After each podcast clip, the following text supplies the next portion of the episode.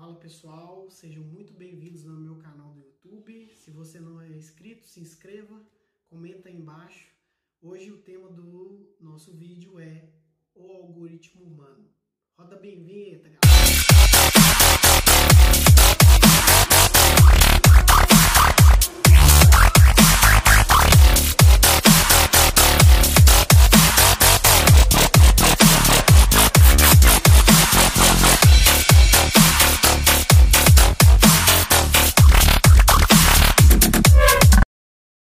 Pessoal, o tema de hoje é para falar sobre o algoritmo humano. Sim, nós somos os algoritmos, como Spotify, YouTube, como Instagram. Por quê? Porque nós somos informações, informações moldadas por um longo período na lei da selva. A lei da selva, gente, exatamente, a lei da selva uh, moldou o nosso cérebro durante anos, séculos, e hoje ainda bem que nós não estamos mais sobre a lei da selva, mas ela nos moldou por muitos e muitos anos. E a lei da selva, pessoal, tem uma regra muito básica e muito interessante, que é a questão da do primeira linha de código, que é o seguinte: sobreviva e passe os seus uh, o seu material genético para frente.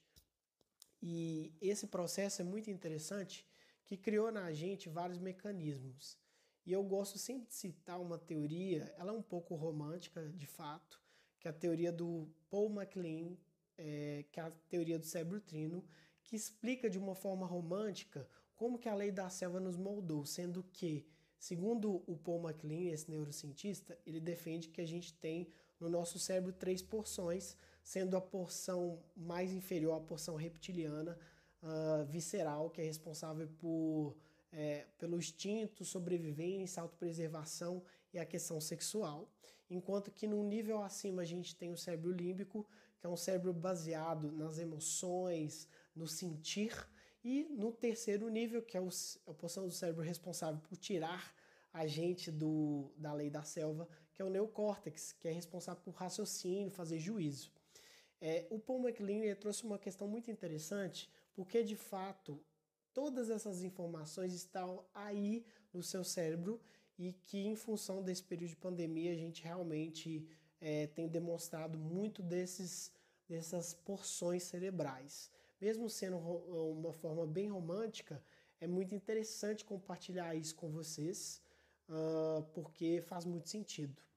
É, tanto é que essa teoria ela se comunica muito bem com a pirâmide de necessidade Maslow, que é uma pirâmide que demonstra necessidades humanas, sendo que nos dois níveis abaixo a gente tem necessidade biológica e necessidade de segurança, que tem a ver com questões como água, sono, comida, segurança familiar, e tem a ver com o cérebro reptiliano, que é um cérebro que tem como foco a sobrevivência e a passagem do seu material genético.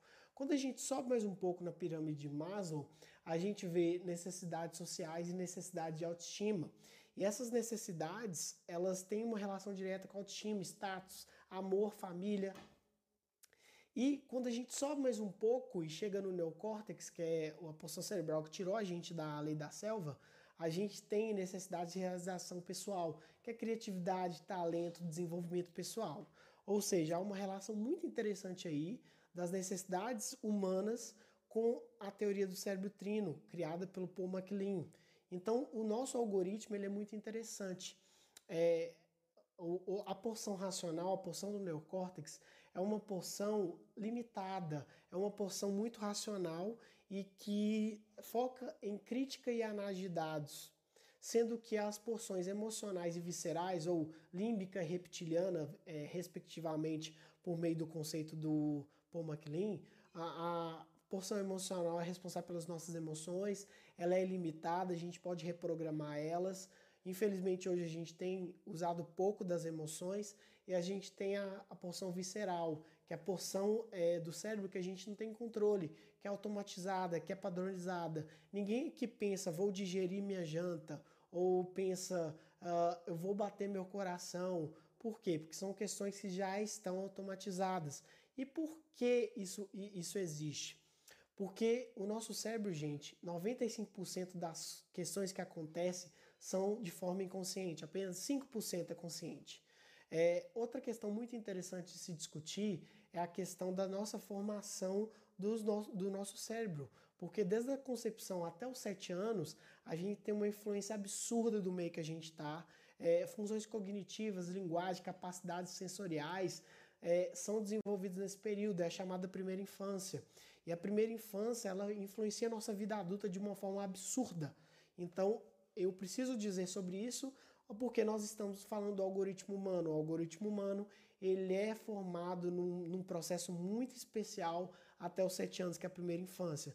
Muitas pessoas consideram esse período quase um período hipnótico. Então, se você do outro lado quer se reprogramar, quer mudar um pouco do que você vem fazendo na sua vida, volte para a primeira infância.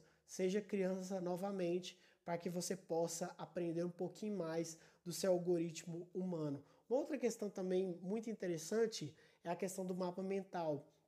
Muitas pessoas me perguntam sobre o mapa mental. O mapa mental nada mais é do que a forma como você vê o mundo, interage e observa o mundo. E aí você traz experiências, sentimentos, requisitos, é, é, conhecimentos. Uma pessoa que nunca andou de avião, uma pessoa que andou de avião, a diferença entre elas é que essa que andou de avião, ela teve outras sensações, experiências, sentimentos, conhecimentos diferentes dessa outra pessoa. E, e, isso, gente, faz uma diferença no mapa mental de uma forma absurda. A gente acha que não.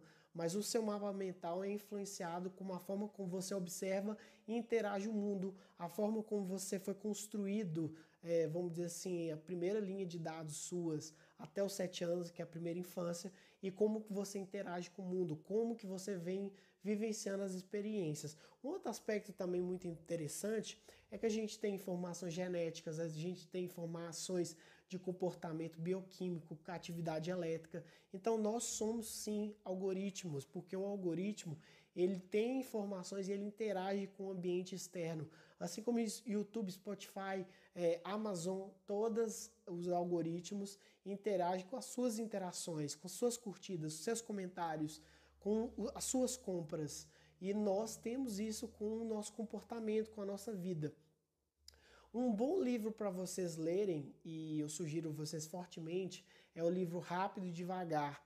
Nele, o ganhador do prêmio Nobel, o Daniel Kahneman, ele demonstra como que a lei da selva moldou nosso cérebro. A lei da selva ela moldou nosso cérebro para ter um sistema 1 e um sistema 2, sendo que o sistema 1 é responsável por 95% das nossas atividades. Ele é inconsciente, ele é dirigido, ele é paralelo e ele é rápido.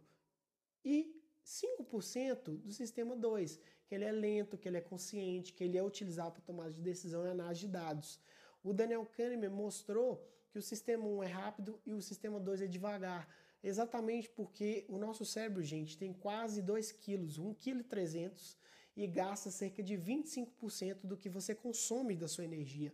Então o cérebro ele é muito importante para esse processo e ele foi moldado pela lei da selva para economizar energia. Por isso, quando você vai no supermercado, você tem dificuldade de escolher os melhores alimentos, uh, os, melhor, os alimentos mais caros estão na, na linha dos seus olhos. É, outra questão interessante, por isso que é tão difícil ir para uma academia, por isso que é tão difícil manter um hábito, por isso que é tão difícil talvez você ser mais lógico em algumas questões, porque o nosso cérebro sobreviveu dessa forma. Muitos dos seus ancestrais morreram para que essas informações pudessem estar aqui. Então nós somos algoritmos sim. Somos algoritmos e tal como algoritmo nós temos padrões. Se você parar para pensar, o Facebook, por exemplo, eu tenho o Facebook desde 2009. É, eu tenho 10 anos de Facebook, por exemplo, 11 anos de Facebook, e o Facebook às vezes sabe mais de mim do que eu dele porque o Facebook me acompanha, todas as minhas curtidas, meus compartilhamentos, os meus comentários, os termos de relacionamento.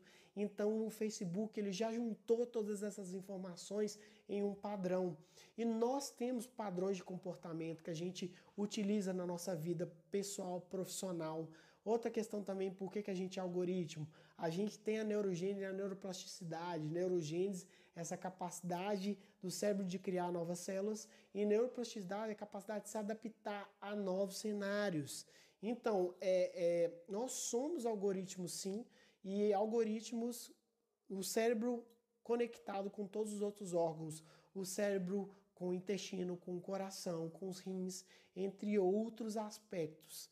Bem, eu, esse foi o conteúdo, o primeiro conteúdo novo pós esse período de pandemia. Se você, deixa, se você gostou, deixa o like, é, mande sugestões de conteúdo para os próximos vídeos. É, eu pretendo fazer conteúdo, pelo menos um conteúdo por semana para vocês. Um grande abraço e seja bem-vindo ao modo beta. Valeu!